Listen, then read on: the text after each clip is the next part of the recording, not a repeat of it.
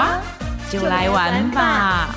是探索生命，是尝试新事物，是面对新熟龄的勇气，也是从问号到惊叹号的转变。好哇，一起来玩吧！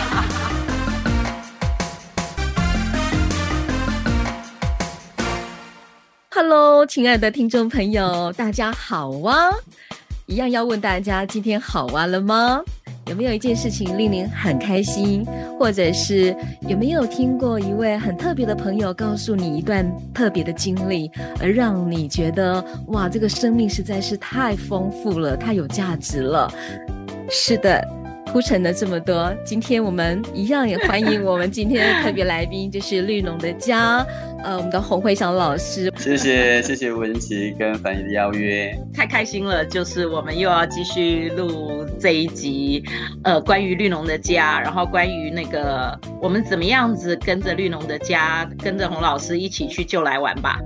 是，好棒好棒啊！因为在土地里面很多的好有趣的事啊，就因为它有趣，所以提到我有由教转农，其实是不花一点点力气，我只是要骗家人，瞒着他们而已。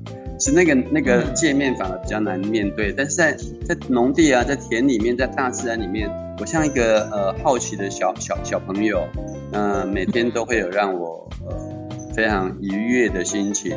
尽管它是一个呃体力活，尽管它可能会让你腰酸背痛，但那个大自然能接纳人所有所有的呃，不管你的灾难啊，你没有钱啊，anyway，那个对他来讲都是、嗯、都是 piece of cake，所以很有趣啦，很开心。对我，我觉得大自然可以带来的一种疗愈跟一种学习，真的是很独特、很独特的。哎，我记得，我记得那个。呃，之前也是我参加阿朗一的时候，我们的旅程里面有一位心理师，然后我我有看到他的 FB 分享，就是他让孩子一起到农场去做了一段工作了一段时间这样子，对不对？真的真的。嗯，哦，我看到他写说带着孩子一起这样子去在那边那个，然后孩子的转变的时候，我也真的很感动。是啊，是啊，念青他是一个专职的心理师，嗯、那他的 case 其实也很多，排了满满的。嗯、但是呢，近代啊，他也观察他们家的小孩，就是呃，都在迷山西嘛，然后也不在乎课业，嗯、因为我们我们的大学现在已经是你会呼吸就能读的，所以他也没有什么竞争力。我们我们我们比较粗鲁了哈，就原谅农夫都在讲这种话。你只要满十八岁，然后能呼吸就能进大学。那全世界呃这样的条件之下，我们让孩子他的面对的成长的挑战几乎是没有了。所以念青他们家的两个小孩其实都很质朴，因为都是乡下的小孩嘛。可是呢，因为我们都爱孩子，也不让他劳动，也不让他流汗。嗯，嗯，嗯、呃、孩子在迷 3C 的过程，你怎么苦口婆心都没有用，因为他他他的同才也如此啊。现在连老师上课哦，小孩子就是另外一个世界。是，老师上老师的，小孩子有有有，小孩子说我比你厉害嘞，我可以现在就跨界到全球连线。所以。这种教师的场景，呃，跟我们生命的养成，还有呃教育正在发生的当下，其实都跟你我长大那个环境都不一样。嗯，对。所以陈念青呢，他就很急切的希望他的孩子有不一样的环节。所以当他们两个小孩到我的农场来，他们一开始也是非常的抗拒，因为都不流没有流过汗嘛，都被家里呵护着。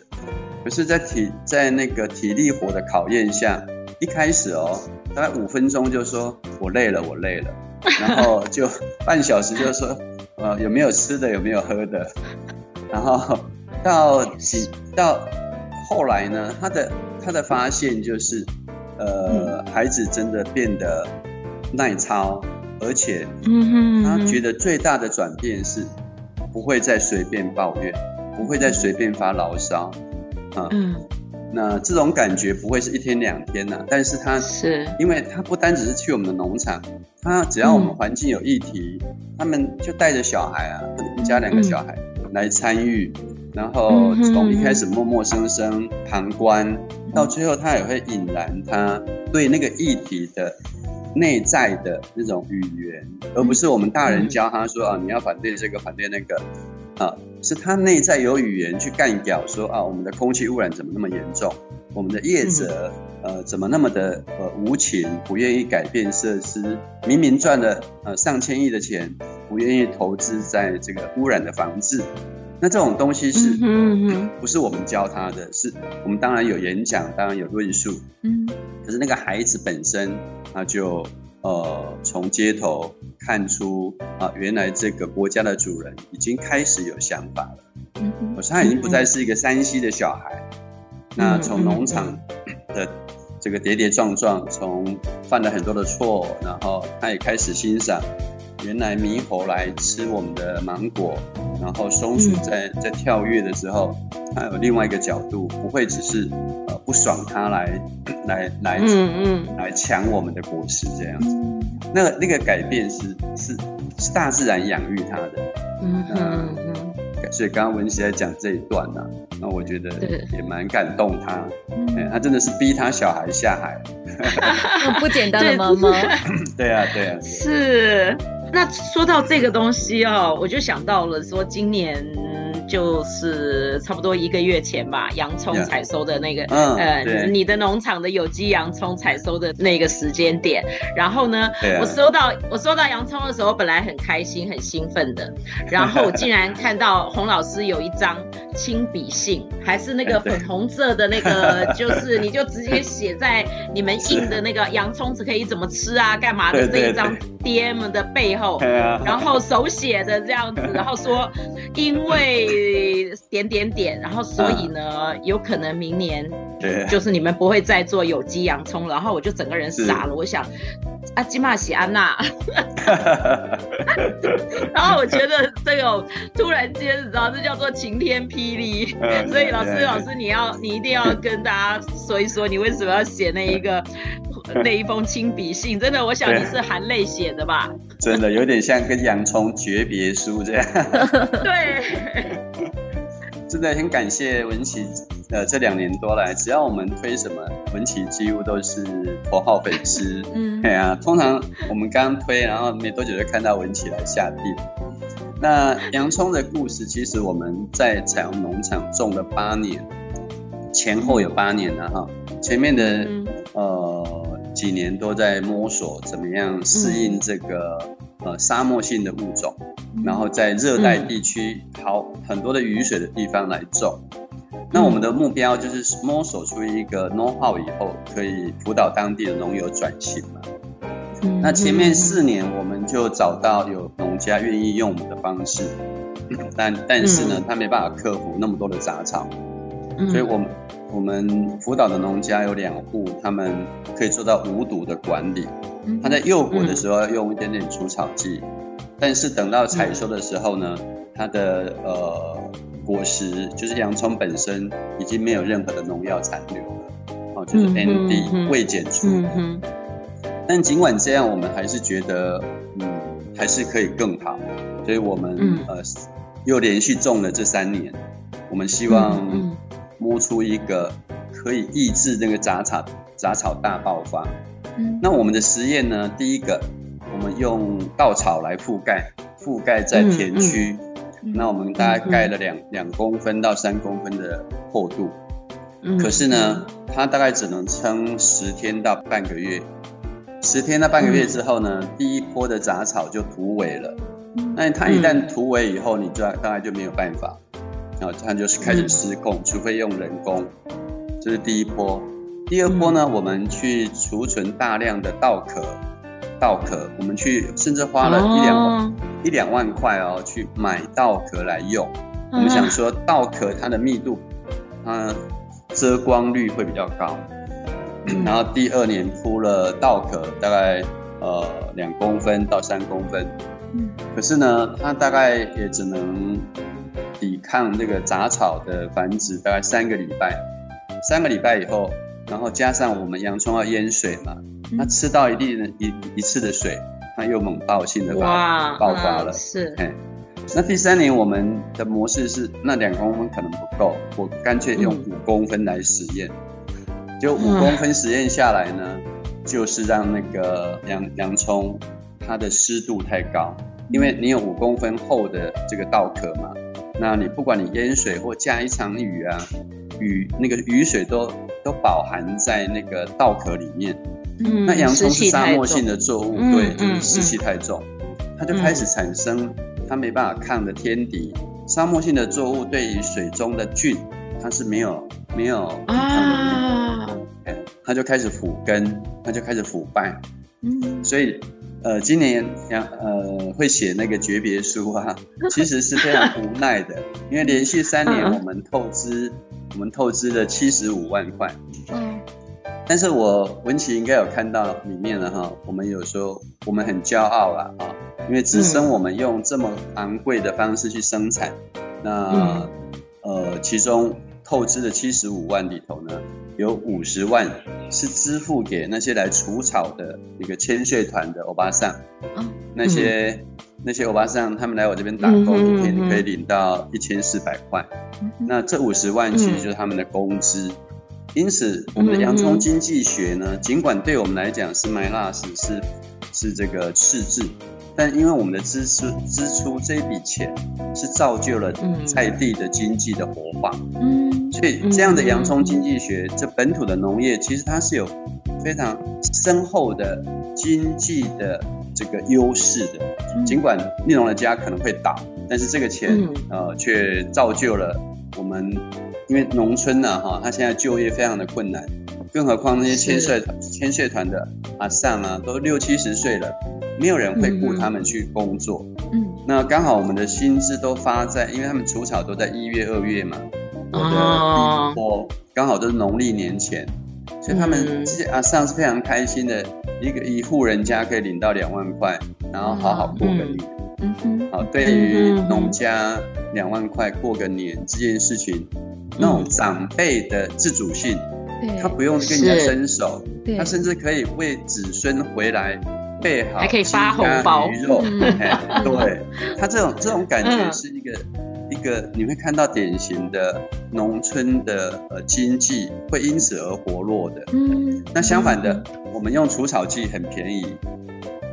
除草剂只有农药公司拿走那个你买除草剂的钱，那没有一块钱会跟当地的农村的劳力然后有关系，甚至于它还劣化了你的农村的农地跟生态。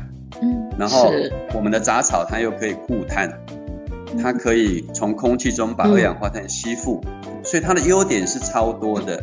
但是呢，除草剂的缺点也那么多，但是这个经济学、嗯、就是 cost down 的经济学，只教会大家去用除草剂，嗯，而不是花钱请阿尚来固碳，来活化农村的这个脉络。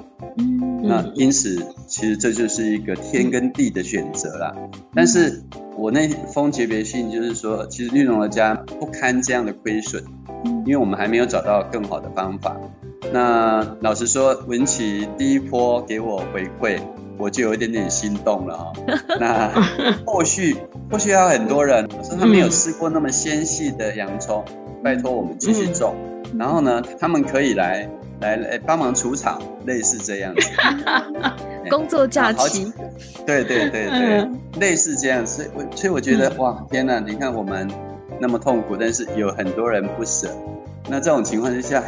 我目前的副案是，我明年可能种少一点，亏亏损少一点的情况，然后再请文琪、樊姨你们也来除草，拔洋葱，除除草，乐 团，maybe 这样子可以 sustainable 一点呢。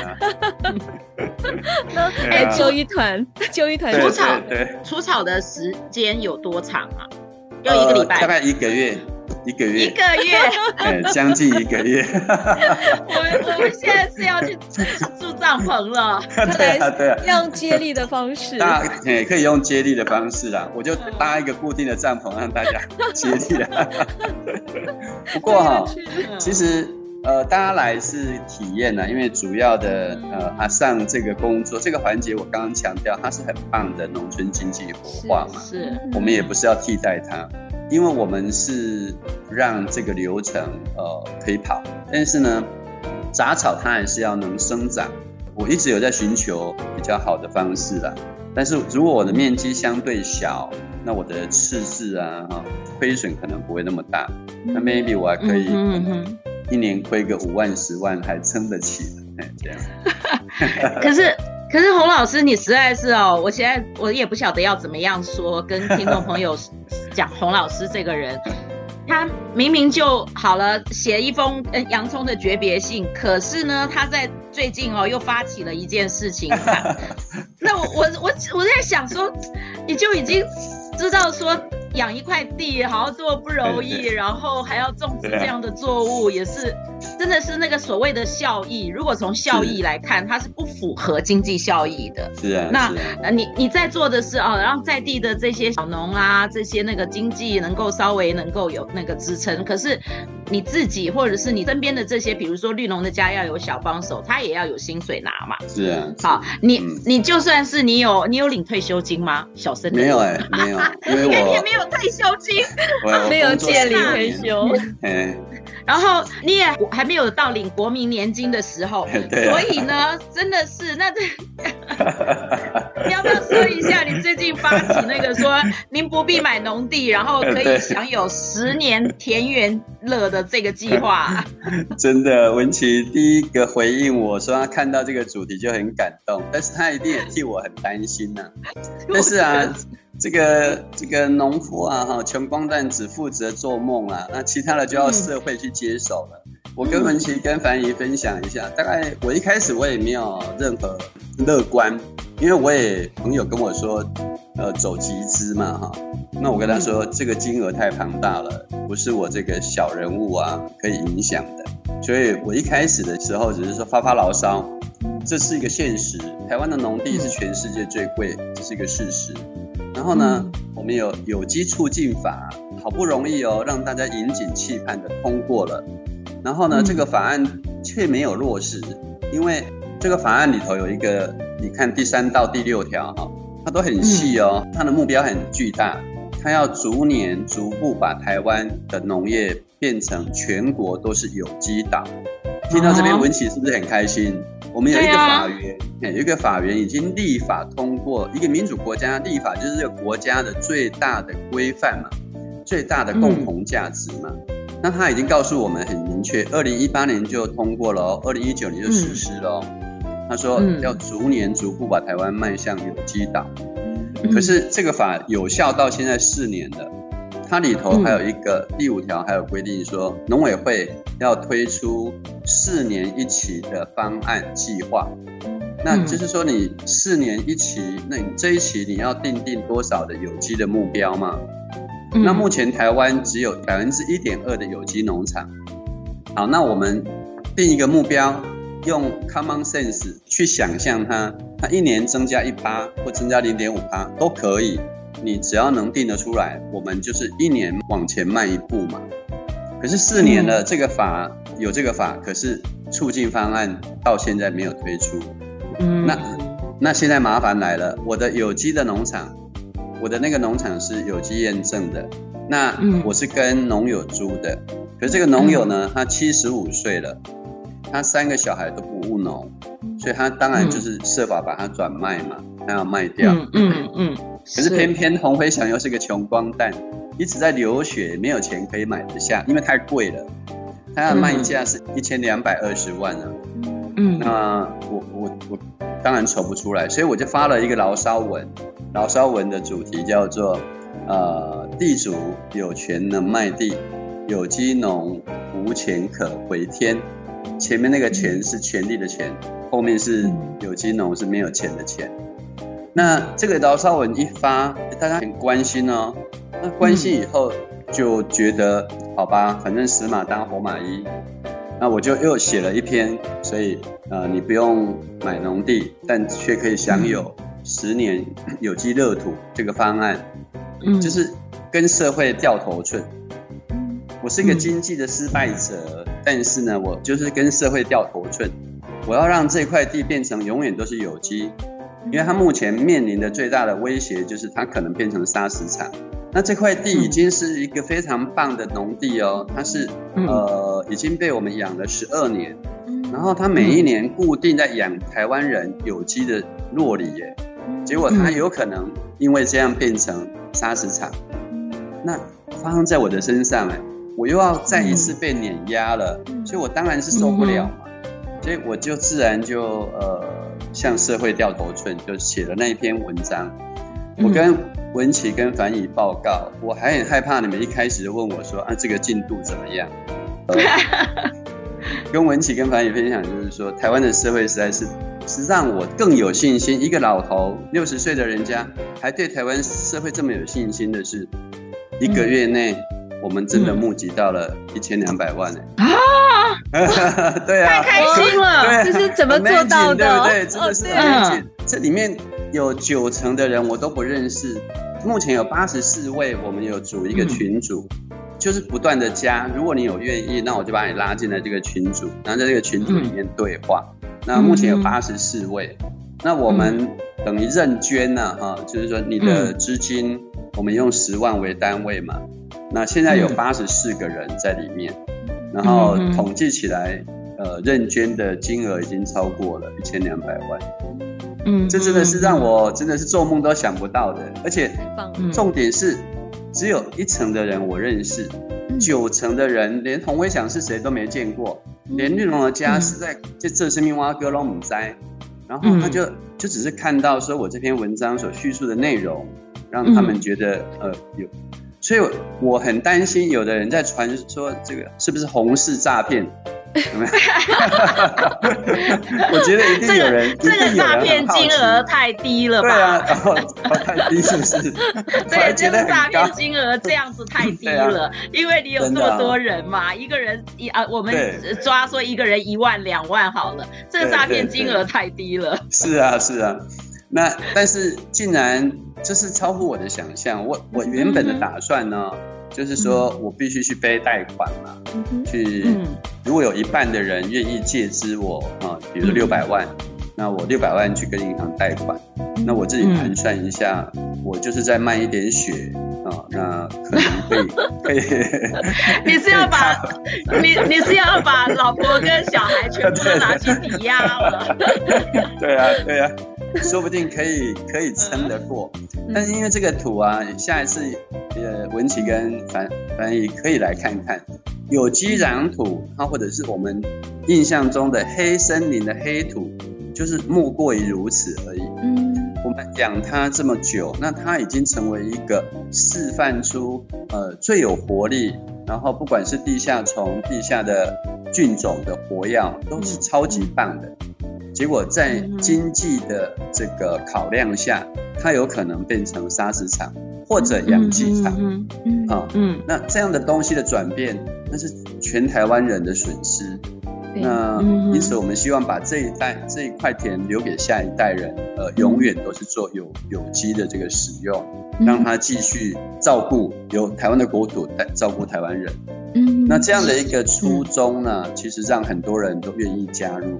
嗯，所以有九成的人不认识，却上了这个红氏诈骗集团，来来来帮忙照顾一片土，而且这个土他是从来没去过的哦，嗯，只是看过呃照片，我们的叙述这样就发生了。这一个地点是在屏东还是在恒春？在屏东的里港，在屏东。里港乡。对，里港乡，所以有一部分就是你原来就已经在耕作的这个有机的那块地，对，有机酪梨，哎，就是文綺吃的有机落梨，就是就是这一块地的。哦，文綺你应该有吃过我们的有机酪梨，有，凡仪也有，凡仪也有，真的哈，没有陷害到两位，你们两位也应该来认股一下。我其实比较比较有困难的就是说，我要做那个主头。做主头我有困难，可是我可以做小趴，然后我没有想到，连节目都还没上，已经爆满了。真的，所以台湾还台湾有救的，台湾还是真的是有救，真的是有救。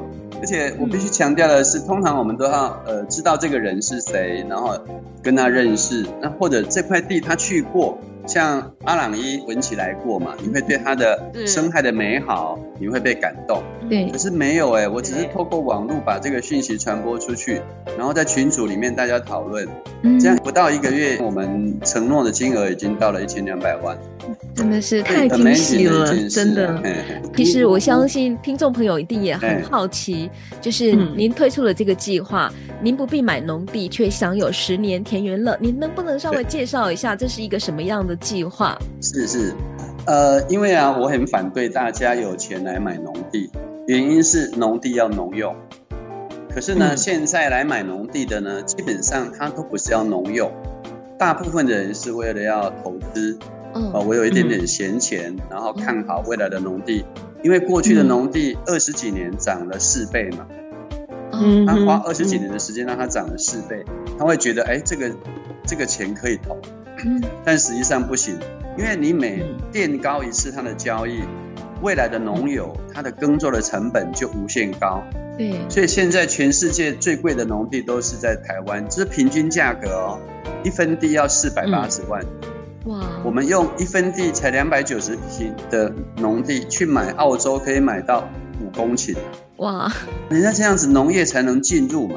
嗯。可是你说下一代的人，嗯、一个二三十岁的年轻人，如果不是祖传留给他，他对农业有兴趣，他要拿出一两千万去当资本，然后来生产粮食给台湾人，又那么的便宜的粮食，嗯，这没有人要干嘛？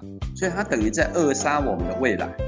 所以这是一个前提。嗯嗯，但是没有办法，农地从两千年以后就可以呃自由买卖，那呃不断的变高，所以前提是你不要再买农地，但是你有十年的时间可以跟着我们享受这个呃有机农地的这个一切的美好，所以嗯哼。呃是是这样子缘起的，是，但是我我里面也有提出呼求，呃就大家借钱给我，那我呢我回馈什么？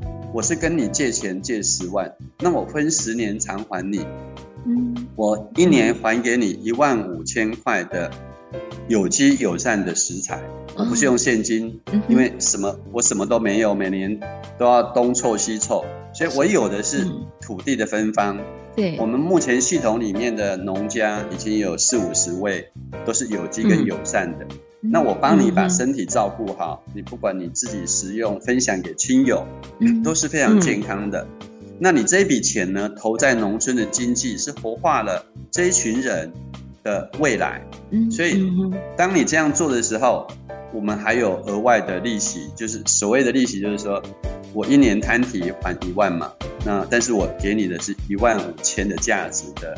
这个购物金，在绿龙的家支持这一群呃流汗，然后呃背向天面向土的这个呃可贵的劳动者，对，所以我是把这个做一个连接，是，但是很很感谢台湾人，真的是太让我敬佩了，才一个月 就完成募资的这个动作。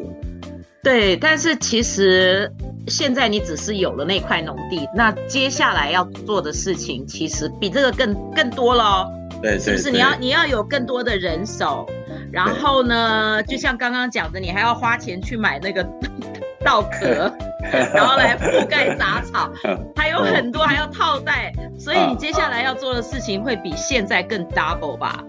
呃，因为他我已经在那边耕作四年了嘛，所以这个的呃模式相对而言是一个非常轻松的，它比我种洋葱轻松了好几倍。嗯，因为洋葱是种在恒春，洋葱种在恒春，哦，这个近一点，这个这个在离港，那因为它已经是呃成熟的果果树，它本身就呃有具备生产量。那我的管理是让它越来越多样，然后让更多的物种啊，在这个有机的农场里面，呃，可以呈现出它的美味。所以我们现在要引进像黄金果、木瓜、香蕉，然后呃百香果，让这个呃本来以洛梨为主，那现在把它多样性再转变，那让每一个来这边的我的呃好朋友们。都每次来，大概都可以享受到一些这个土地长出来的美味，大家可以带回家。嗯嗯、这也就是未来十年这些赞助的朋友，嗯、他以这个快递为基地的话，那当然也可以延伸到绿农的家其他的农农场啊。那他生命中会有十年哈，有机会跟土地连接，就像文琪刚刚提到的，年轻的小孩，还有他们有机会跟土地连接以后，他会产生一些转变。那当然，我的朋友都不是小孩了，这些都是大人，但是他们也都是热爱土地，愿意拥抱哦一个没有毒毒药，然后生态多样丰富，然后可以长出多少的好的果实。来跟台湾人分享，嗯、是这样。嗯，嗯。那所以像呃，我们没有抢标到那个 再占到一千两百万分之几的那个，那我们平还是一样可以用原来的方式，就是你们推出产品的时候这样的构那个。是是是，对，就是内容的家，他在第一线，但是如果后方没有消费者支持，嗯、所以我说你的每一块钱都是一个选择。嗯你把呃这一块钱选择在伤害身体、伤害土地，或者你可以呃照顾自己的身体，也照顾台湾的农地。当然，因为有机呃友善的生产会比惯行的成本高，所以我们呃也会反映这个成本，或者我们也会倒下来。但是呢，当你当你在消费这样的绿色产品的时候，你的绿色消费就是促进。这个地球不要再继续走走向这个悬崖的一个选择了。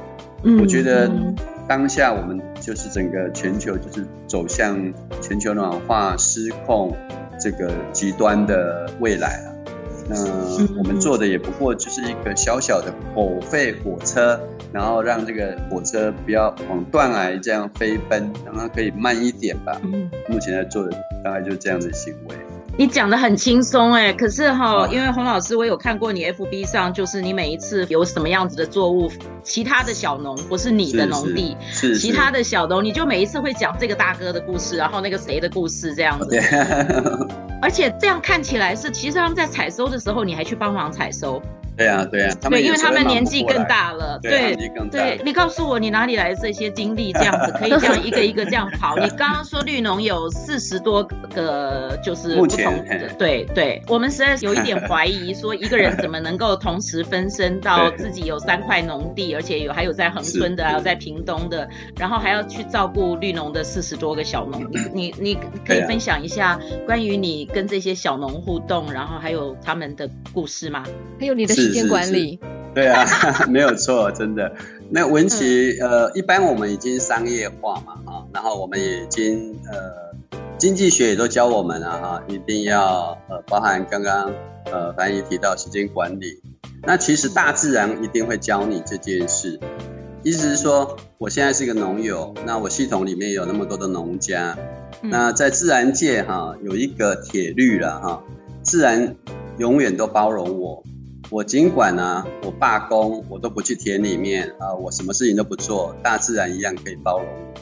只是他包容我的方式，他就像一个海绵嘛，哈，他接住我，他接住我，然后呢，我如果不继续耕耘，继续做，那他这个海绵会越来越扩大，越来越扩大，那就把我包在里面。我我只是不能不能自由活动。我的意思是说，这个农作啊，哈，它没有这个打卡机。他也不用按时上班，他也没有老板盯你，他甚至也不会抱怨，也不会抗议，他永远就是接受你如何对待他。因此呢，文琪刚刚问的很好，我的时间管理是怎么做？这大自然教我，这一户农家他现在有需求，我的农场我就放着，啊，我就动员我周边的人啊去声援他。文琪最有印象的可能是呃，大概今年的。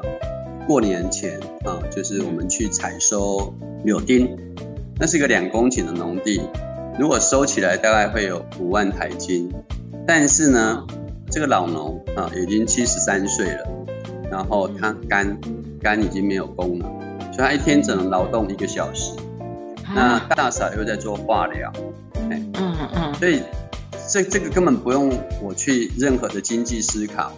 我们就是动员所有的人。那我人力不够，我就像一样向外界呼求。所以我的经济学死当，但是我的社会学还不错，我还可以找到一群人 啊来帮忙采收。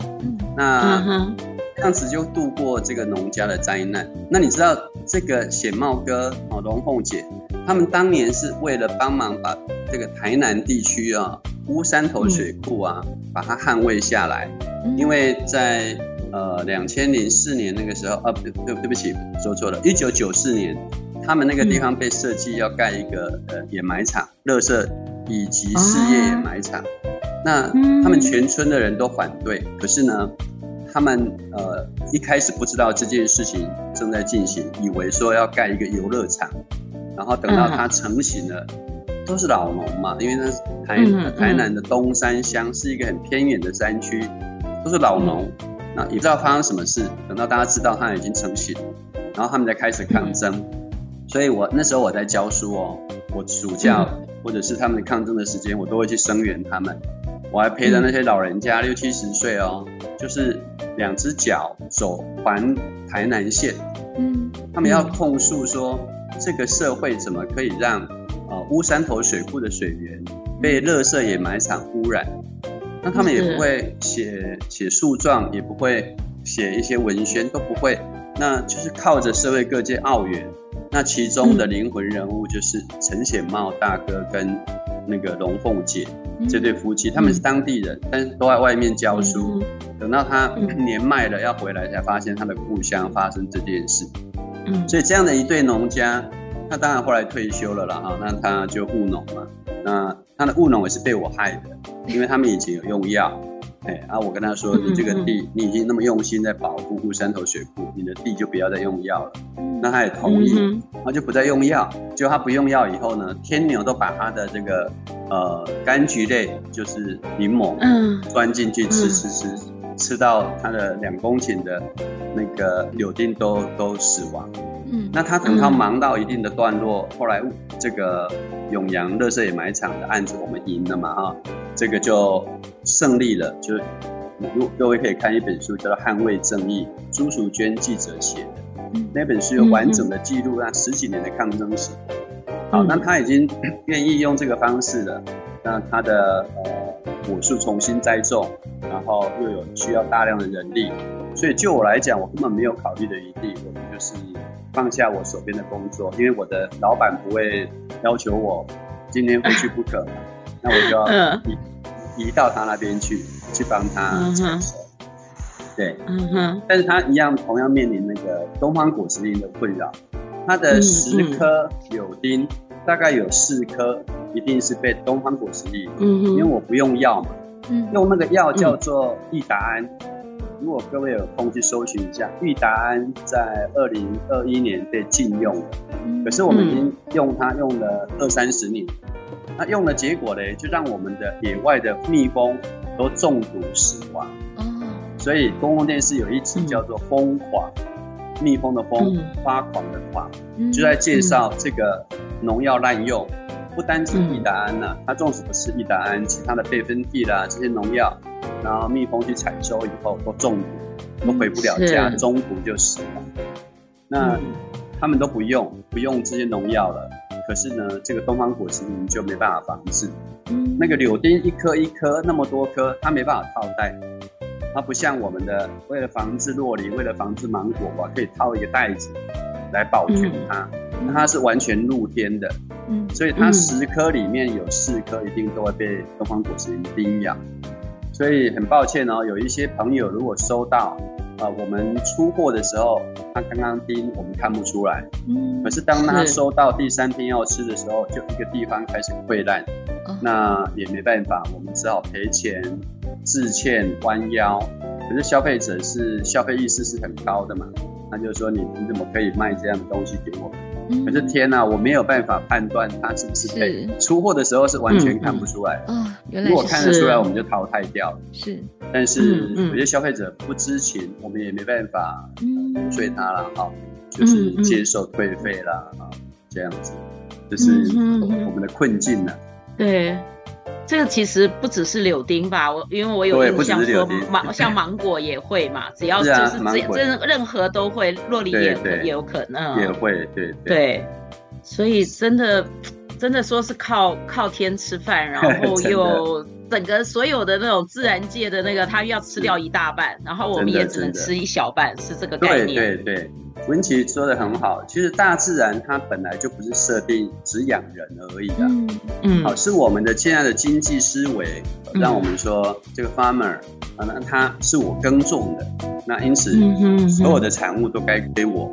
可是这里面有一个呃哲学上的思考被跨越了，土地没有所有权，那是人类发明的，是我们把它变成登记在呃中华民国啦、日本啊、台湾啊、中国啊这样分类下，就大自然它其实是不会为这个而去呃说你耕种，所以我只能养你，不对，因为我们都知道土地作物它是叫做初级生产者。这个初级生产者，他在过去地球的演化史上面，他的角色，他就是生养万物啊。你是细菌，我也养你；你是一只昆虫，我也是要养你。我连站在那边，我连动都不动哦。你要咬我一口，任君采集，对不对？细菌来，你要依附我，然后我也一样。但是我有一套我的演替，我的生存方式。你咬了我，我的根部，我我会在。呃，分泌一个生长激素来发一个新芽，那、啊、我新芽要被吃掉没关系，我我又会再发一个新芽。你只要呃让我活在那边，我站在那边，我就可以保全我自己。所以这是植物可贵的地方。但是呢，嗯、我们现在的思维哲学就是我要杀虫，我要灭菌，我们把它定义为它是害虫，它是有毒有害的菌，但实际上没有，大自然没有益菌也没有坏菌。他就是在那边演替，他有他的一套生存哲学，而且我可以满足各方的需求。那因此呢，我养东方果实蝇，我养猕猴，我养松鼠，那是天经地义的事哦。只是我们的经济思考都说，我要把猕猴赶掉，我要把虫杀掉，我要把菌杀掉。这么一杀杀杀杀到最后，我们人类就是住癌症病房，因为你为了让它都不进来。你用了一大堆的毒药在你的粮食上面，然后嘞，最后的最终消费者就是我们的肠胃嘛，我们的身体嘛，嗯，然后又把这些毒素吃进去，我们再来住癌症病房，这个叫做文明吗？这个叫做经济发展吗？这根本就是说不通的道理啊。所以你看，我们我们真的时间就是飞快，知道吗？我们的节目又到了一个尾声，然后可是千万不要招惹农夫，感 感觉那个好像才开始要精彩，知道吗？其实刚刚洪老师你提了好多个那个都是用问号做结尾，这是文明吗？我刚刚听到的那个部分我很感动，就是只要这个土地在。然后你只要让这一棵树是存在着，它就可以一直不断的自然的去演替，然后生出新的新的作物来。是我们一直要靠人为的东西去控制它，它是无法这样控制的。哎，这个这个其实，如果我们回到我们听众朋友，可能也常常在谈那种这种亲子啊、亲子关系啊、人跟人际关系，其实是同样的道理。哎，我觉得很值得深思。对，我觉得这听洪老师在。分享他所从事的这一切，我真的觉得又好像把我们那种很很微观的那种焦点啊，或者是思考方式打开到一个宏观的一个角度，然后从你分享当中有好多那个呃生态彼此之间的一个对应，其实真的就是我们真的就是在生态圈当中的一个小小的部分而已。真的，呃，透过这样的故事，真的是可以让我们实在要回归到一个比较谦卑的角度来去看看这块土地，然后去看看我们到底为这块。土地到底做了什么？所以真的好，谢谢有洪老师这一群快乐的傻瓜，然后那为这个土地这样子贡献。快乐的穷光蛋。其实我觉得我们做这个节目的目的是要提供所有的听众朋友可以多一些思考，因为也许你只是一个好奇，然后开始聆听，然后就可以慢慢的去找那个答案。我觉得要大家要自己去找答案，因为这不是说我们单方面讲能够达到某一个点的。可是我希望说大家可以开始思考。嗯，好，所以今天非常感谢 洪老师，然后谢谢。对，请大家记得哦，可以追踪那个绿农的家，家还有 阿朗壹二部曲，对对是啊，还有好哇就来玩吧，我的粉砖，哎，好哇，超棒的，谢谢洪老师，谢谢谢谢，欢迎谢谢文琪哈，感恩感恩。我们下回见喽，亲爱的，希望下次还敢找我了，不要因为这次我一直呃打关不了话匣子。啊，不会不会不会不会，期待有有有，对，呃，完全无厘头的。啊，不会不会，谢谢老师带来的激荡。所以我们这一集哦，那个白姨要剪到耳朵长茧。这一集又又先把耳罩拿起来。不过我真的收获满满了，真的，谢谢洪老师。那我们就后会有。谢谢谢谢，先到这里喽，去忙，谢谢，好啊，超棒的，谢谢你，祝福你，拜拜拜拜。